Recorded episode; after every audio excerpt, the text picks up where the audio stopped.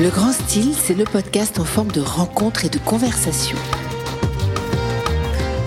Avec des créateurs, des passionnés, des amoureux du beau, des nouveaux talents, des artistes. En quelque sorte, un voyage au cœur du style. Ce sont des entretiens au cours desquels nous cherchons à percer les secrets de leur réussite pour accéder au grand style.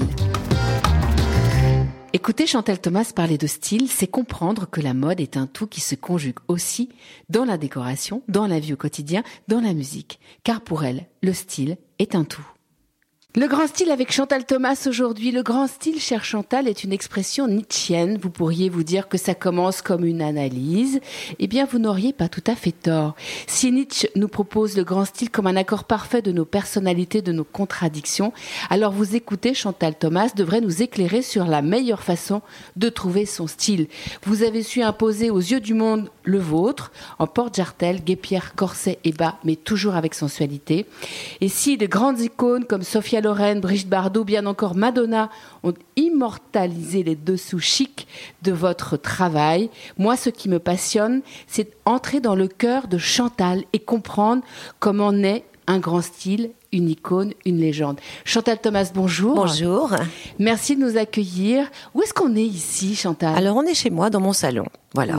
Qui me correspond aussi. C'est aussi mon style. oui. C'est rose et blanc et noir. Euh, voilà. Est-ce que c'est un style? Alors, c'est devenu un, indémodable chez vous, un intemporel chez vous. Ça a toujours été ce style en particulier depuis toujours Ce rose, ce noir, ce blanc, ce rouge? Non, je pense pas complètement. En fait, je me suis cherchée. J'ai commencé très jeune. J'ai commencé à 20 ans à faire de la mode.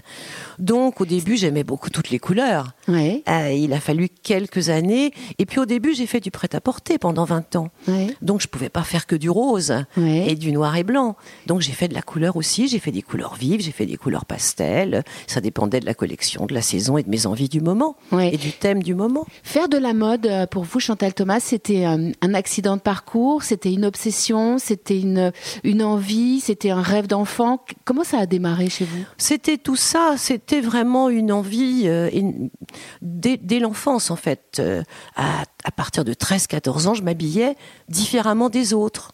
C'est-à-dire, par exemple C'est-à-dire que j'allais par exemple au marché Saint-Pierre à partir de... Oui, alors ça c'est un peu plus tard. Mais vers 13-14 ans, je demandais à ma maman qui avait été couturière de me faire les vêtements. Et je les dessinais. C'est-à-dire que je faisais, alors j'étais dans une école religieuse, par exemple, euh, j'avais l'uniforme bleu marine, je voulais pas mettre une jupe plissée, je lui demandais de me faire une jupe culotte. Euh, et- Elle acceptait? Oui, elle acceptait. Elle, a acceptait. accompagné ce parcours euh, Elle a accompagné pendant plusieurs années. Oui, comme elle avait été couturière et qu'elle travaillait plus depuis que j'étais née, euh, elle faisait mes vêtements. Donc j'avais des robes de prix magnifiques avec des volants. Je pense que ça m'a fait aimer le côté froufrou. Et, euh, et après, pendant la- les premières dix années, euh, elle m'a aidée, elle s'occupait de l'atelier, elle gérait les couturières, etc. Oui, elle m'a aidée. Aujourd'hui, dans votre parcours et dans le style que vous avez su imposer aux yeux du monde entier, est-ce que ça a été un élément, euh, un facteur accompagnant de votre carrière? Est-ce que ça, est-ce qu'une maman qui aide, qui poursuit euh, aussi avec vous les mêmes rêves, ça aide? Alors pas au niveau du style, parce que ma, ma maman, elle était très classique, et la plupart du temps, elle comprenait vraiment pas ce que je faisais. Mais il y a une forme de classicisme chez vous quand même, de romantisme dans les grands classiques, on va dire, pas classicisme, Oui. mais dans les grands classiques, Oui, donc il y a des codes en- emprunts au passé, Oui. comme la dentelle, les Oui, froufrous, et des oui. choses comme ça. Mais euh, les coupes aussi de temps en temps. les coupes aussi, Des oui, les détails, euh, oui. Mais euh, mais mais c'était pas le classique de ma mère. Bien sûr. Ma mère, le classique, c'était ce qu'il y avait à l'époque. euh, c'était le petit tailleur tout simple, euh, le chemisier brodé, enfin des petites. choses. Ah, c'était quand même. Moi, je trouvais ça vraiment euh, nul à l'époque. Alors, on va essayer de comprendre justement comment on impose ce grand style selon Nietzsche. Arriver euh, à être, on dit souvent aux gens, deviens qui tu es. Alors moi, ça me paraît toujours compliqué puisqu'on est déjà. Bah oui. Dès qu'on est, on est. Oui. Donc, euh, comment devient-on si on est déjà? Eh bien, c'est ce que on aimerait faire comprendre à ceux et celles qui nous écoutent en se disant, ben, vous aussi, vous, si vous avez envie d'imposer votre style, votre grand style, parce que ça, ça arrive euh, aussi, euh, comment on fait? Quel est le parcours? Il y, a une- il y a un petit rituel euh, dans cette émission qui est de poser la question de savoir à quoi vous avez pensé ce matin. Est-ce que vous avez pensé à la mode, par exemple, ce matin? Est-ce que à quoi vous avez pensé ce Je matin? pense que de toute façon, automatiquement, je passe, je pense le matin comment je vais m'habiller aujourd'hui. Or, or, je m'habille quand même toujours en noir et blanc. Oui. Mais euh, il y a des choses différentes, il y a des manières de les porter différentes. Là aujourd'hui j'ai des bottes, un pantalon dans les bottes. Euh, un autre jour ça va être un pantalon très large avec des chaussures plates. Euh, oui, je m'habille toujours pareil, mais tous les jours différemment. Est-ce que ce code du noir et blanc a facilité aussi euh, une lecture de, de, de, votre carrière et de votre travail? Alors ce code du noir et blanc, il n'a pas toujours existé. Non. Euh, dans les années, quand j'ai commencé tellement jeune, j'ai commencé à 20 ans, euh, donc je m'habillais de toutes les couleurs. Je portais de la couleur, je portais du, surtout, je, je m'habillais d'une manière extravagante. Le but était de me faire remarquer. Ah bon? Oui. Alors volontairement? Volontairement, je voulais me faire remarquer. Oui. Et donc euh, l'habit vous a servi à, à, construire cette personnalité en, vous, en, en, ayant envie de vous faire remarquer? Oui, je pense, parce qu'à l'époque, j'étais pas connue du tout. Euh, J'avais 20 ans, je sortais beaucoup, évidemment. Et, et, je me trouvais pas bien physiquement. Je me trouvais, enfin, je trouvais que j'avais pas les traits fins, j'avais pas le visage. Dans ma jeunesse, si vous voulez, la mode, c'était euh, Brigitte Bardot, c'était euh, des blondes avec des grosses bouches roses, et, et c'était pas du tout mon style. Donc, effectivement, par exemple, le rouge à lèvres rouge, c'est quelque chose que j'ai porté à partir de 18 ans, parce que j'ai trouvé que ça me donnait un style. Et ça, je le trouvais parce que ça n'existait pas à l'époque. On trouvait pas de rouge à lèvres rouge, c'était totalement démodé. Donc j'achetais des petits tubes de rouge baiser dans les vieilles parfumeries. Mmh. Donc ça, ça a été effectivement. Bon, au niveau vêtements, je portais de la couleur, je portais des choses extravagantes pour me faire remarquer. Voilà. Donc ça a été euh, volontaire. C'est fabuleux ce que vous dites parce que euh, ça veut dire que dans la construction de ce grand style, il y a ce moment d'une volonté de se faire remarquer et vous servir du vêtement pour pouvoir euh, y arriver. Et on va mmh. voir que euh, dans les dessus et les dessous, euh, qui sont un peu votre signature, c'est aussi une façon de se faire remarquer pour les femmes. Complètement, oui. C'est une façon. Cette bah, je trouvais important, enfin, j'ai trouvé très tôt important d'avoir un style différent des autres. Pourquoi c'est Ce alors... qui n'est pas le cas de tout le monde. Hein. Il y a ouais. beaucoup de gens, et particulièrement actuellement, on est plus dans la tendance. Faut être tendance. Euh, moi, je vois ma petite fille, elle, elle, me fait acheter des choses tendance, c'est-à-dire les baskets comme ça, le jean comme ça, etc., un peu comme tout le monde. Euh, et moi, c'était pas mon cas. Je pense qu'il y avait des modes à l'époque aussi. Hein. Je pense qu'il y avait des tendances aussi à l'époque. Mais, euh, mais j'avais surtout pas envie de les suivre. Je voulais exister différemment. C'est magnifique ce que vous dites, j'aime beaucoup. Et euh, qu'est-ce que vous pensez de la tendance d'aujourd'hui justement? Est-ce qu'elle s'est pas euh, ou la mode, elle s'est pas un peu uniformisée? Justement, tout le monde est un peu euh, à l'inverse de vous, c'est-à-dire qu'on regarde pas une femme en se disant tiens, elle porte ça, ou, très rarement finalement. Moi, ça me gêne en fait cette histoire de tendance, parce que je trouve que ça donne finalement, dans toutes les boutiques, on voit des choses à peu près semblables, alors que c'est vrai que moi j'ai vécu une génération de créateurs qui étaient tous mes copains. Hein. On était une bande. Avec Mugler avait son style, Jean-Charles avait son style, qu'il a toujours d'ailleurs. Euh, Gauthier? Gauthier avait son style, Claude Montana avait le sien. Enfin bon, on avait tous des styles très différents les uns des autres. Sonia avait son style. Euh, donc je trouvais ça important et on trouvait ça important justement pour, pour se faire reconnaître, pour, se, pour faire aimer ses vêtements, c'est de proposer des choses différentes. Alors c'est tout à fait ce qu'on disait en démarrant cette interview. Quand on dit deviens qui tu es, finalement on peut pas être quelqu'un euh, qui se noie dans les autres, mais pour devenir ce que nous sommes, il faut imposer son style et le trouver. Et la mode peut aider justement. Alors la mode peut aider complètement. Le vêtement oui. en tout cas. Alors, moi, pour m'aider à préparer cette interview, euh, j'ai appelé euh, une femme qui euh, vous entoure, qui s'appelle Tina Kiefer, qui a beaucoup œuvré justement dans la mode. Dans la mode. Elle a travaillé au Marie-Claire. Elle a été un grand personnage. Elle continue d'ailleurs hein, de, de, de, la radio, de la télévision, de la presse écrite. Et je lui ai demandé les mots qui vous euh, caractérisent. Euh, et le premier mot qu'elle a, qu'elle a prononcé, c'est iconique. Euh, elle m'a dit, mais c'est une icône, et en même temps, elle a dit cool. icône cool. ouais, j'ai trouvé que ça sonnait super bien. Ça vous va, ce mot icône, iconique?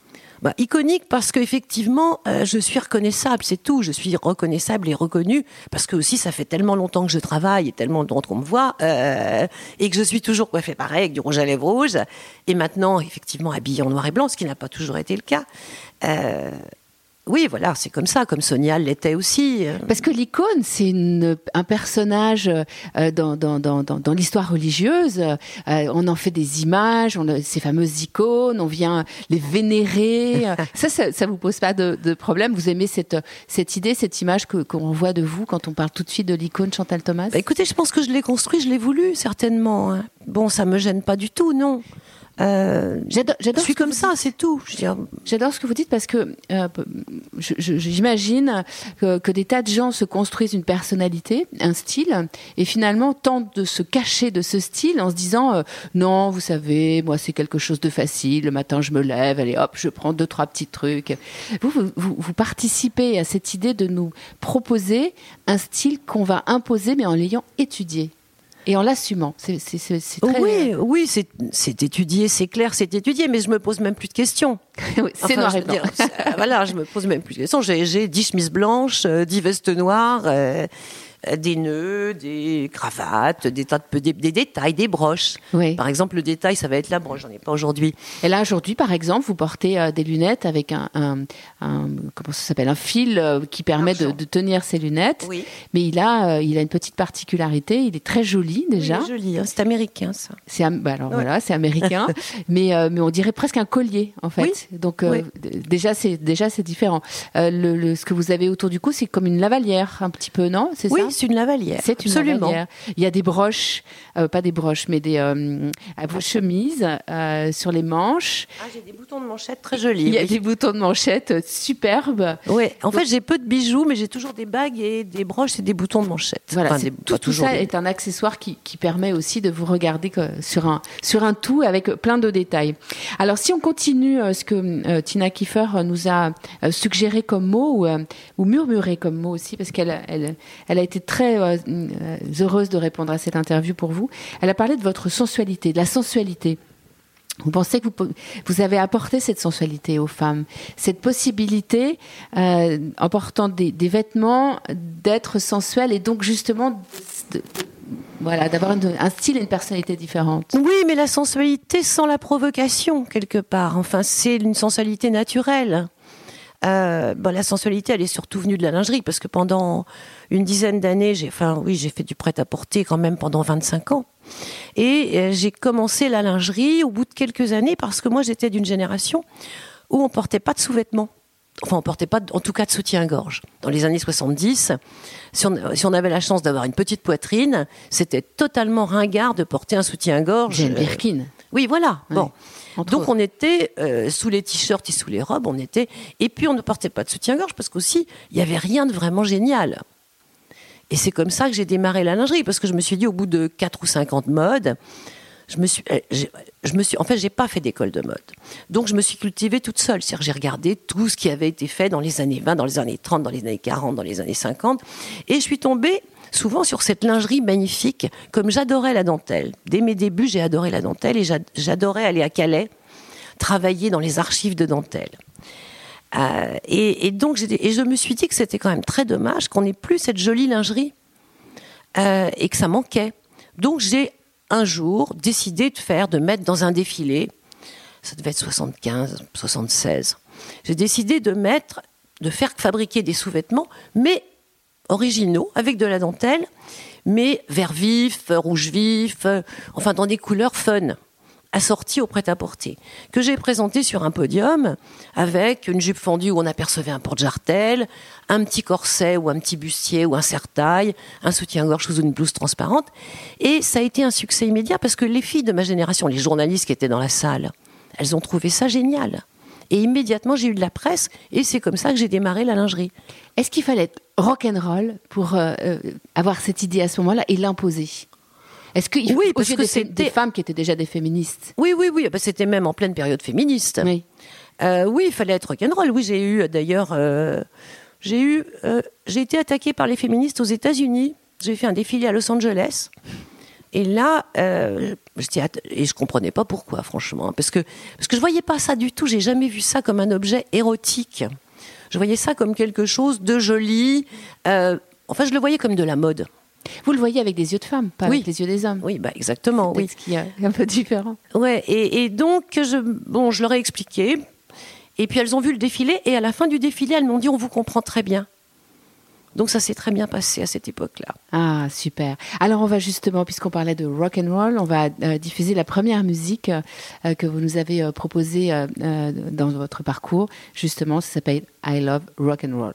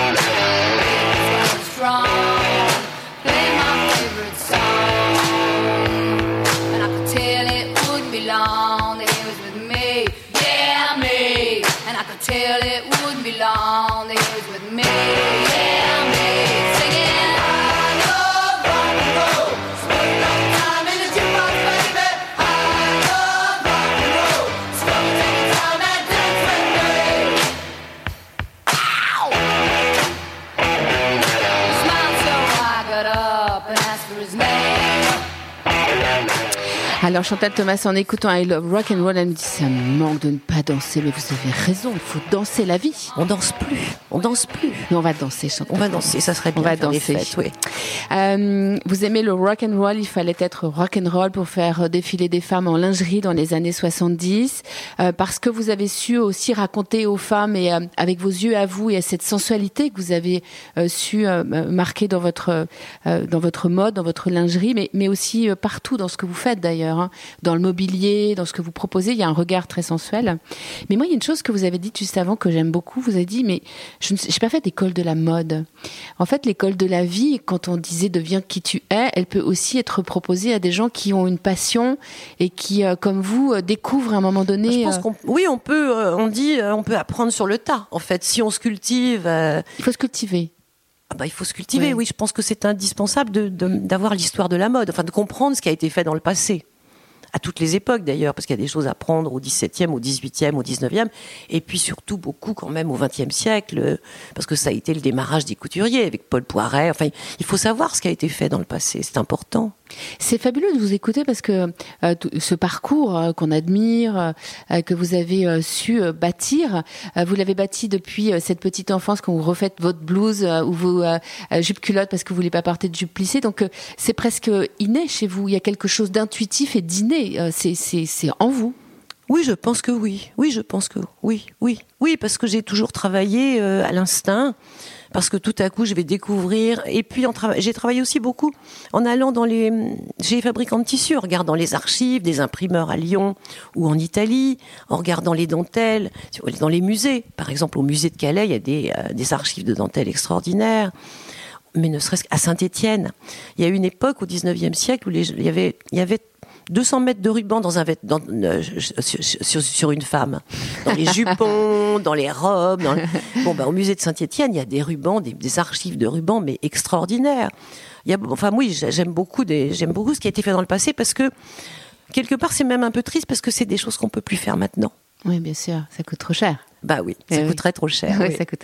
Qu'est-ce que vous regardez en premier dans un vêtement euh, quand vous vous baladez? Est-ce que vous chinez justement euh, avec- Oui, je chine. Oui, je chine. Alors, euh, bah, je regarde comment c'est fait, je regarde. Mais et puis même, il y, a des- idées intéressantes. Enfin, il y a toujours euh, quelque chose à apprendre.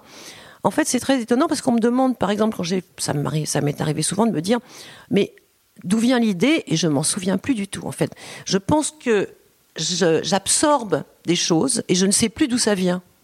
Vous voyez, je vois des, euh, je vais aller dans, au marché, aux puces ou dans une brocante ou et je vais voir quelque chose qui peut être un imprimé sur une assiette que je vois et qui ressort sans que je sache d'où ça vient.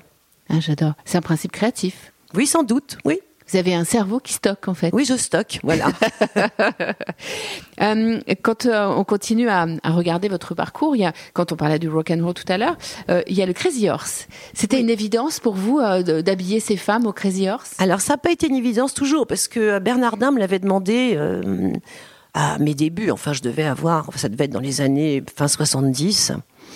Bernardin m'avait fait venir et et, euh, et alors à cette époque-là, j'ai eu une, j'ai failli arrêter la lingerie parce que c'est vrai que après trois ou quatre défilés où je montrais quelques pièces de lingerie, on a commencé à parler de moi énormément en lingerie et ça me gênait beaucoup parce que je voulais pas que ça, ça passe avant le prêt-à-porter. Pour moi, la, la mode était plus importante que la lingerie. Ah oui C'était pour moi, c'était un accessoire. Et, euh, et, et quand Bernardin m'a contacté, euh, j'étais d'abord ça me gênait. D'abord, je trouvais ça quand même, je trouvais ça too much le Crazy Horse. Je trouvais ça euh, à la limite presque érotique trop que- érotique. Et je ne voyais la lingerie que comme de la mode, pas comme de l'érotisme. Donc, euh, il a dû voir que j'étais coin- totalement coincée. et ça n'a pas, ça a pas donné suite du tout. Et euh, bon, il se trouve que, que le Crazy Horse a changé il y a une dizaine d'années quand même, qu'il y a une directrice euh, qui a fait évoluer les choses Une femme. une femme, voilà, et, et que la manière dont c'est fait est beaucoup plus. Il y a, il y a de l'humour en même temps, il y a Oui. de la fantaisie, Oui. euh, il y a du décalage. charme, il y a un décalage Ouais, qui me convient mieux. Et quand euh, André m'a proposé de faire le spectacle, j'ai trouvé ça très amusant. Et, et là, j'ai adoré faire ça parce que c'était, on a, c'était une petite équipe.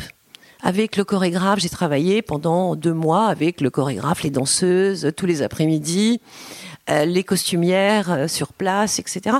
Donc c'était très amusant à faire. Ça doit être fabuleux. Ah, ça m'a beaucoup plu, oui. Oui, vous dites amusant et il y a quelque chose dans votre regard euh, quand vous parlez, quand vous exprimez justement de l'ordre de l'amusement. On a l'impression, parce qu'après vous avez fait des canapés, vous avez fait beaucoup de choses, des hôtels, des tissus, des tapis, des assiettes.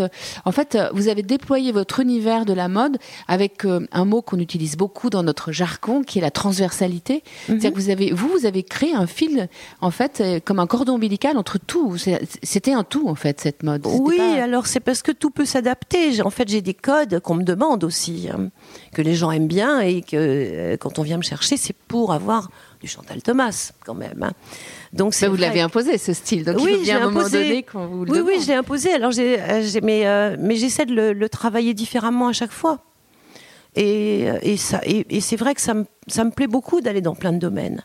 Parce que dans l'hôtel, par exemple, l'hôtel que j'ai fait, qui était au départ parti sur les. En fait, l'idée, c'était les sept péchés capitaux, parce qu'il y avait sept Oui, étages. oui. Donc, chaque, chaque étage est un péché. Bon, ben, il y a un péché, évidemment, euh, la luxure, c'est rose. mais tout n'est pas rose. Il y, a des, il y a- il y a un étage, par exemple, qui est beaucoup plus la- l'avarice. L'avarice, euh, la gourmandise. la gourmandise, etc. C'est totalement différent. Mais euh, oui, j'aime. Vous Oui, avez j'aime- quand même ce petit trait d'humour, hein C'est- Vous cherchez. j'ai-. J'aime bien le petit trait d'humour. Oui, j'aime bien le Ouais. petit trait d'humour. Comme une forme de Mais trouve- politesse. Oui, mais surtout comme une forme de décalage. Oui. Vous voyez, c'est pas de la sex- c'est pas de la sexualité, de la sensualité pure et dure. Euh, Il y a un décalage avec une fantaisie. Ouais, la fantaisie, Ouais. la fantaisie, c'est vrai, c'est très, euh, c'est très Chantal Thomas. Alors, euh, on, on le disait euh, tout à l'heure, euh, on va revenir à la lingerie à nouveau, euh, les dessous et les dessus. vous avez beaucoup joué avec euh, Dessus, dessous. hein, oui. c'est dessus dessous. Il y a une chanson fantastique, euh, mais je crois que vous avez rencontré le personnage qui est de- une chanson de Serge Gainsbourg qui s'appelle Les Dessous Chic. Euh, il vous est arrivé de le rencontrer, hein, vous m'avez euh, Oui, je l'ai en rencontré. Il m'a contacté à peu près en même temps que le Crazy qui m'avait contacté d'ailleurs. Parce que quand on a commencé à parler de moi pour la lingerie, évidemment. euh, et donc, euh, Serge Gainsbourg m'a contacté parce qu'il voulait faire un film érotique. Alors, pareil, ça me terrorisait. hein. et, et donc, je suis allée chez lui. Rue de Verneuil? Rue de Verneuil, terrorisé. hein. Comment on rentre de Verneuil? On est Écoutez, alors j'ai sonné, j'ai sonné à la porte et la porte s'est ouverte. Et quand il m'a ouvert, les deux sushis ont démarré. Il avait mis, il savait, enfin, il avait orchestré le fait que quand j'ouvrais la porte, ça démarrait. Non, C'était bluffant. C'était bluffant. Alors j'étais intimidée, mais au plus haut point. Et on a passé une demi-heure à discuter tous les deux. J'étais très intimidée quand même, hein, je dirais. Et, et puis après, et il était charmant. Quand il voulait séduire pour vous faire venir dans son monde, j'imagine qu'il bah, Oui, il il avait envie. déjà la oui. mise en scène. Eh de oui, la avait- la mise en scène était, était étonnante. Puis après, le producteur est arrivé et il a changé de personnage. C'est devenu Gainsbourg. C'était incroyable. Il était charmant, aimable, bien. Et en, en deux minutes, le personnage s'est- a, a changé. Il avait ses, ses- ses contradictions, enfin Oui. ses oppositions. euh, il était. Et ça, euh, le film s'est jamais fait. Le film s'est jamais Mais fait. je pense qu'il d'abord, il a, je pense qu'il a dû comprendre que j'étais pas prête pour ça. Euh, Il pouvait comprendre cette euh, cette façon justement de retenue ou Mais de- je pense que oui, je pense que c'était un homme intelligent, oui, je Oui. pense qu'il a très bien vu, très bien compris. Et, euh, et voilà, et ça s'est pas fait, je crois qu'il l'a pas fait d'ailleurs le film. Pour, pour se construire et pour construire un grand style que- tel que le vôtre et tel que Nietzsche le, le- le propose dans sa lecture à lui, il faut savoir dire non aussi de temps en temps. Oui, bien sûr. Oui, oui. Même bien- un, même un Gainsbourg ou un Ouais, Gainsbar, peu même- importe. Ouais, mais- absolument, ouais, ouais. Parce que c'est Oui. le principe de la construction d'une personnalité. Quand on veut, quand on dit deviens qui tu es, il faut aussi savoir dire bah non, ça non. Ah bah j'ai fait des bêtises en disant non. Quelquefois j'ai loupé des trucs intéressants, mais parce que je sentais pas les choses. Ouais. Et, et, et aujourd'hui, vous vous dites j'ai bien fait de dire non? Euh, Vous avez dit non juste pour dire non. Non, non, mais j'ai fait quelques erreurs. hein. Euh, Heureusement. comment Heureusement. Oui, non, j'ai fait, des erreurs euh, graves, enfin même graves. J'ai failli faire un parfum, par exemple, aux États-Unis. Euh, bon, euh, alors c'était vraiment, ça c'était fin 70, début 80. Et j'étais pas du tout prête pour ça, parce que euh, l'Amérique était quand même assez traditionnelle. Et par exemple, ils voulaient appeler, c'était un gros groupe. hein, J'avais signé avec un très gros groupe, ce serait peut-être maintenant très très riche. Euh, mais ils voulaient appeler ça Chantafleur parce qu'ils trouvaient le prénom Chantal formidable. Et moi, évidemment, je trouvais ça d'une ringardise totale. Déjà, j'aimais pas vraiment mon prénom au départ, mais alors un parfum qui s'appelle Chantafleur. Donc euh, j'ai lutté pour ça. Après, ils m'ont montré un flacon qui me plaisait pas. Enfin bref, j'ai le, le contrat a été rompu. Alors que peut-être ça aurait été, euh, je serais richissime maintenant. Oui, mais chante à fleurs. Mais chante à fleurs. Alors, si on veut chanter et si on aime la musique, justement, et pour se faire plaisir, on va écouter tout de suite les dessous chic de Gainsbourg. oui.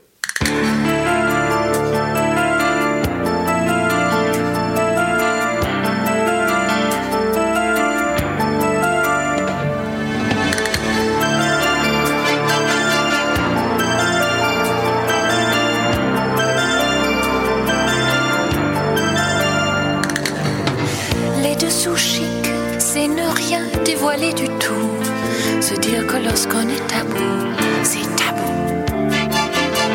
Les dessous chics, c'est une jantelle qui claque dans la tête comme une paire de claques. Les dessous chics, ce sont des contrats résiliés qui, comme des bas résillés, ont filé.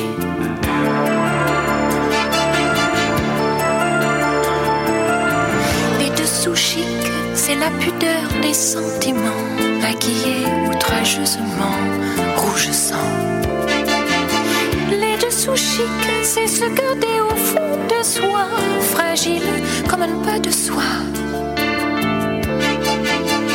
Les dessous chics, c'est des dentelles et des rubans d'amertume sur un paravent désolant.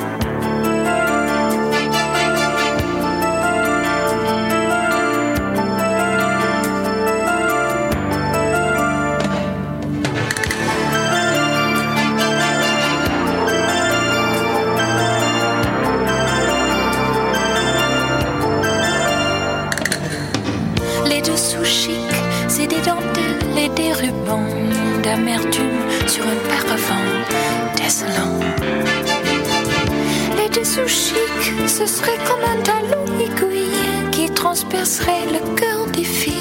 Qu'est-ce que c'est joli, les dessous chics. Ce serait comme un talon aiguille qui transpercerait le cœur des filles. La très euh, belle Jane Birkin qui, inter- qui interprète cette chanson. Euh, le faire chanter par Jane Birkin, c'était là aussi euh, une Eh oui. petite pirouette à la Gainsbourg ou à la Gainsbourg, je sais pas. oui, mais- oui, mais même chez Jane Birkin, en fait, en fait c'est c'est de l'impertinence.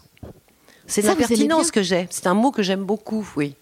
C'est magnifique ce mot. Est-ce qu'on en a encore aujourd'hui de l'impertinence? On a de la pertinence, qui est On pas a de la pertinence, oui. Non, c'est on est trop direct maintenant. Je trouve que c'est trop. euh, c'est pas assez subtil. L'impertinence, c'est subtil. Il y a un côté subtil et dans la lingerie, je trouve qu'il faut un côté subtil. C'est pas moi on me dit c'est sexy. Je- je déteste le mot sexy. C'est pas sexy, c'est impertinent. Voilà. Magnifique. C'est une belle signature pour vous. Quand on vous caractérise sur le grand style, euh, Chantal Thomas, c'est l'impertinence. C'est le parcours qu'on qu'on mène depuis tout à l'heure, là, ici, chez vous, euh, où, euh, je le redis, vous commencez par, euh, par vouloir porter des jupes culottes et pas des jupes plissées. Vous vous intéressez à la mode et puis finalement, même en autodidacte, vous allez regarder cette éducation, cette culture, tout ce qui a été fait. Et puis vous choisissez la dentelle et puis vous imposez votre style. Donc, on voit que pour avoir un grand style, à un moment donné, il faut creuser un sillon et, euh, et, et aller euh, dans, dans ce sillon tout le temps et pas toujours écouter les autres.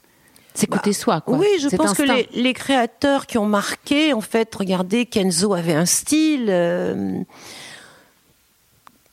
Christian Lacroix avait un style. bon, Saint-Laurent. Avait un style. Dior avait un Dior style. avait un style aussi, oui. Tous oui, je trouve que c'est important. Oui, tous les grands ont eu un style. Alors, euh, on a écouté les deux sous chic, la pudeur des sentiments, euh, et moi j'aimerais que on, on parle de la transmission. Aujourd'hui, euh, quand justement on parlait de la mode tout à l'heure, en disant mais finalement la mode aujourd'hui, elle propose une lecture uniformisée, industrialisée, on met plus de ruban parce que ça coûte trop cher.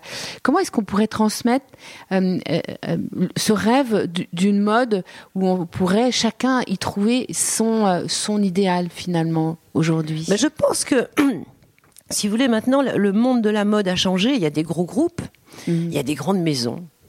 euh, Il y a sont toujours eu des grandes maisons. Il y a toujours eu des grandes maisons, mais maintenant elles sont distribuées. Si vous voulez, vous trouvez la même chose partout. Dans, dans le monde entier, vous avez les mêmes boutiques, que ça soit les grandes marques, les marques de couture, et les marques moyenne gamme, et même les marques bas de gamme. Vous avez les mêmes partout dans le monde. Si vous voulez, moi je me rappelle, je voyageais beaucoup, j'ai toujours voyagé beaucoup, puis, et, je trouvais, j'arrivais à trouver des choses différentes, des accessoires différents. Il y avait des petites marques. Euh, et c'est vrai que ça a changé parce qu'on n'a plus la même curiosité. Je veux dire, avant, j'allais au Japon, j'allais en Chine. Euh, je pouvais, je revenais toujours euh, avec une valise pleine. Bon, ben maintenant, je trouve la même chose qu'à Paris. Mais je pense que l'avenir pour les jeunes créateurs, maintenant il y a Internet, ce qui est plus peut-être plus facile pour se faire connaître du monde entier. Et, et- et je vois plein de petites marques éclore, principalement d'accessoires, avec euh, une originalité, un style. Ah, c'est bien. Donc ça va revenir. Vous avez des petites marques comme ça Vous pourriez euh, nous Bah, Il y a par exemple Céleste Mogador qui fait des broches perlées, euh, qui a démarré il y a deux ans, euh, qui était à trois ans. Euh, j'ai, moi, j'ai trouvé une broche dans un salon, j'ai aimé ça. Bon, bah maintenant, elle vend un peu partout dans le monde entier, et, et ça marche. Et finalement, l'accessoire, c'est comme dans la mode. On dit, ben, on peut pas changer les canapés, on peut pas changer tout le mobilier. En revanche, comme dans la mode, l'accessoirisation peut permettre de trouver son style. C'est une bonne idée, je trouve. Oui, que vous complètement. proposez comme lecture, en fait. Oui, absolument. Il suffit d'un détail pour trouver son style. Bon, alors c'est vrai que pour trouver son style, quand on a une coiffure comme ça, c'est plus facile. Comme la vôtre, vous voulez Oui. dire.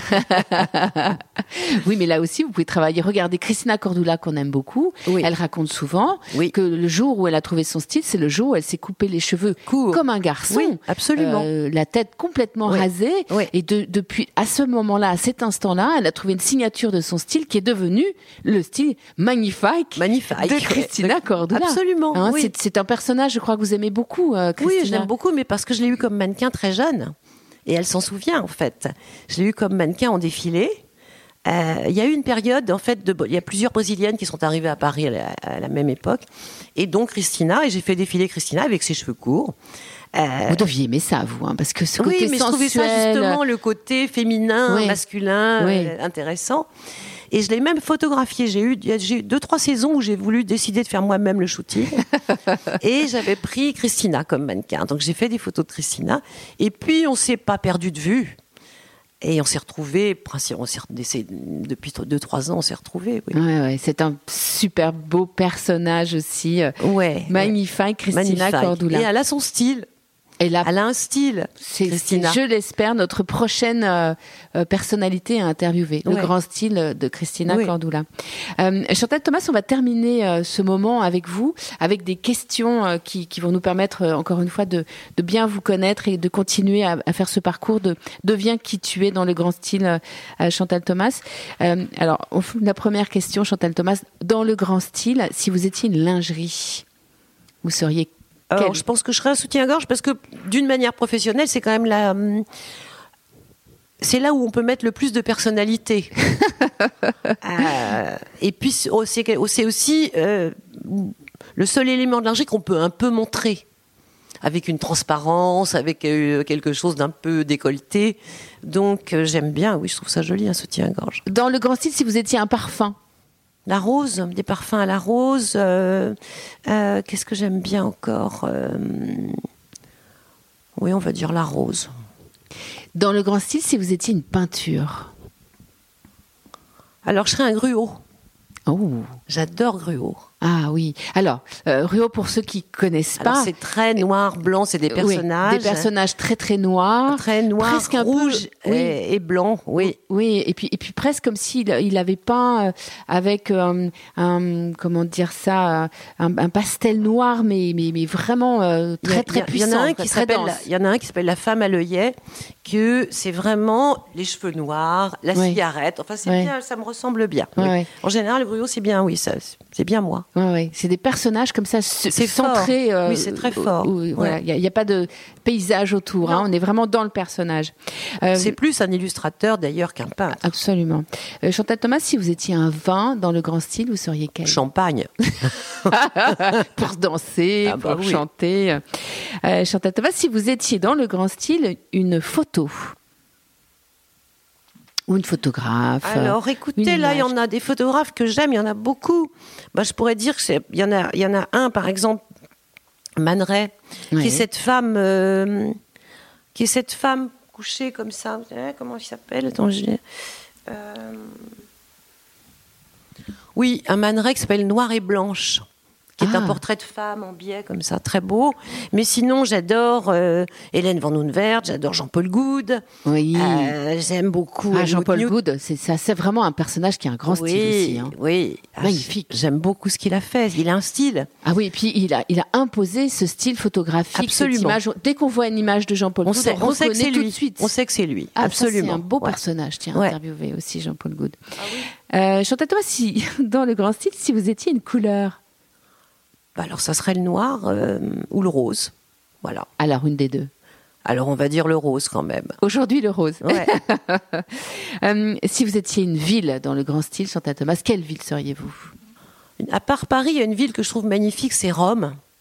Je trouve que c'est une sublime ville. Euh, et puis après, après j'aime beaucoup Hong Kong. C'est une ville rock'n'roll, ça. C'est rock'n'roll Hong Kong, oui. Alors, ce que vous devez aimer, parce que j'y suis allée il y a peu de temps, euh, et j'ai adoré cette ville, c'est l'énergie des jeunes, des jeunes filles, avec leurs mini-jupes. Elles ont euh, ce côté, justement, les cheveux parfaitement euh, euh, coiffés. Elles ont une, une forme d'impertinence. Oui. Elles regardent droit devant elles.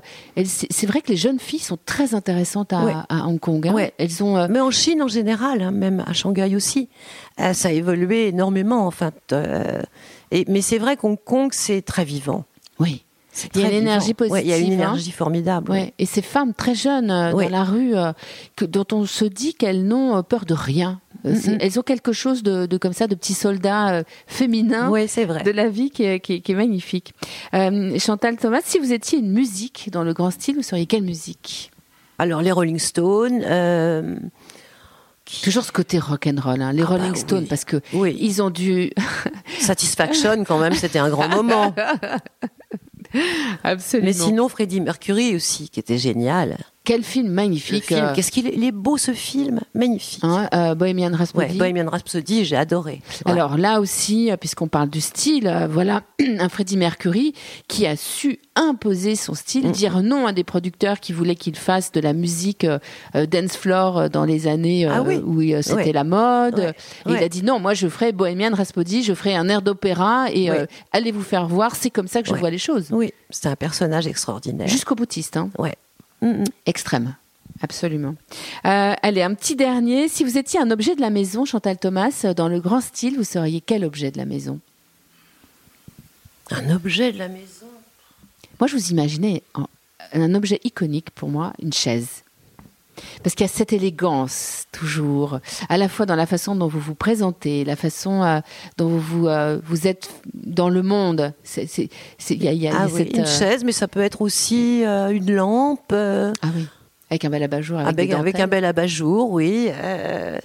Euh, non, en fait, euh, ça peut être un vase. euh, Oui, ça vous irait bien aussi, un vase. Oui, ça va, parce que des vases, il y en a, j'en ai plein ici. hein. Oui, c'est vrai. Puis tous très différents les uns des autres. Ah oui, c'est vrai, j'avais pas remarqué. J'étais tellement. Et puis j'en ai dessiné aussi. Vous en avez dessiné Puis j'en ai absolument. dessiné aussi, pour un. en- en- en céramique pour euh, une maison italienne. Ouais. C'est beau les vases en céramique. Ça Oui. nous rappelle un peu Picasso. Oui. Aussi. Et Voilà, oui, absolument. Un grand Oui, aussi. Au grand style. Oui. Chantal Thomas, c'est la fin de ce moment avec vous, ce- de ce grand style avec Chantal Thomas. J'espère que vous avez passé un bon moment. Moi, je me suis régalée. Mais moi aussi, c'était un plaisir. Bon. Et on va écouter une dernière chanson que vous nous aviez euh, suggérée, que j'aime beaucoup, euh, qui est Hotel California. Oui. Ça, c'est euh, superbe. C'est pourquoi Hotel California? Écoutez, bah, je, ça me sou- enfin, c'est bon, c'est vrai que c'est la musique de, de ma jeunesse et euh, Intemporel. intemporelle. Et, euh, et chaque fois que je l'entends, ça me, ça me rappelle les États-Unis en fait, parce que j'ai fait, lovely day. ouais, such a j'ai fait un long, place. un- un- quand j'étais très jeune, un- j'ai traversé la Californie en bus. Into the wild. Voilà. et euh, Hôtel California, c'était vraiment euh, le rêve. Et puis j'ai repris, il y a pas la première fois où j'ai j'ai pris un mototaxi à Roissy. C'était il y a, je sais pas, 4-5 ans, où je me suis dit, allez, je prends un- une moto, je vais essayer. Et je- au casque, j'ai eu Hôtel California pour faire euh, Roissy-Paris. Euh, donc j'ai trouvé ça, j'avais l'impression d'être ailleurs. Allez, je vous propose un ailleurs avec Chantal Thomas. J'espère que vous avez aimé ce grand style, nous on a adoré. Et si vous avez du style, euh, eh bien, continuez à euh, le travailler et imposez-le aux yeux du monde comme Chantal Thomas. Merci beaucoup, Chantal. Merci. On se quitte avec Hotel California.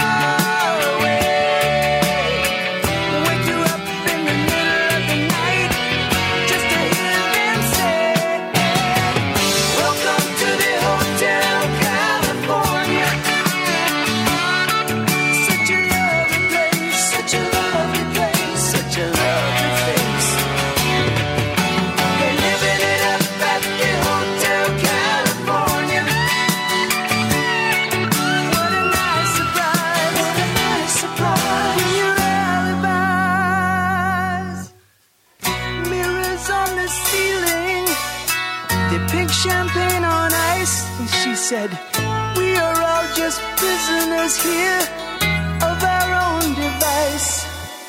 And in the master's chambers, they're gathered for the feast. They stab it with their steely knives, but they just can't kill the beast.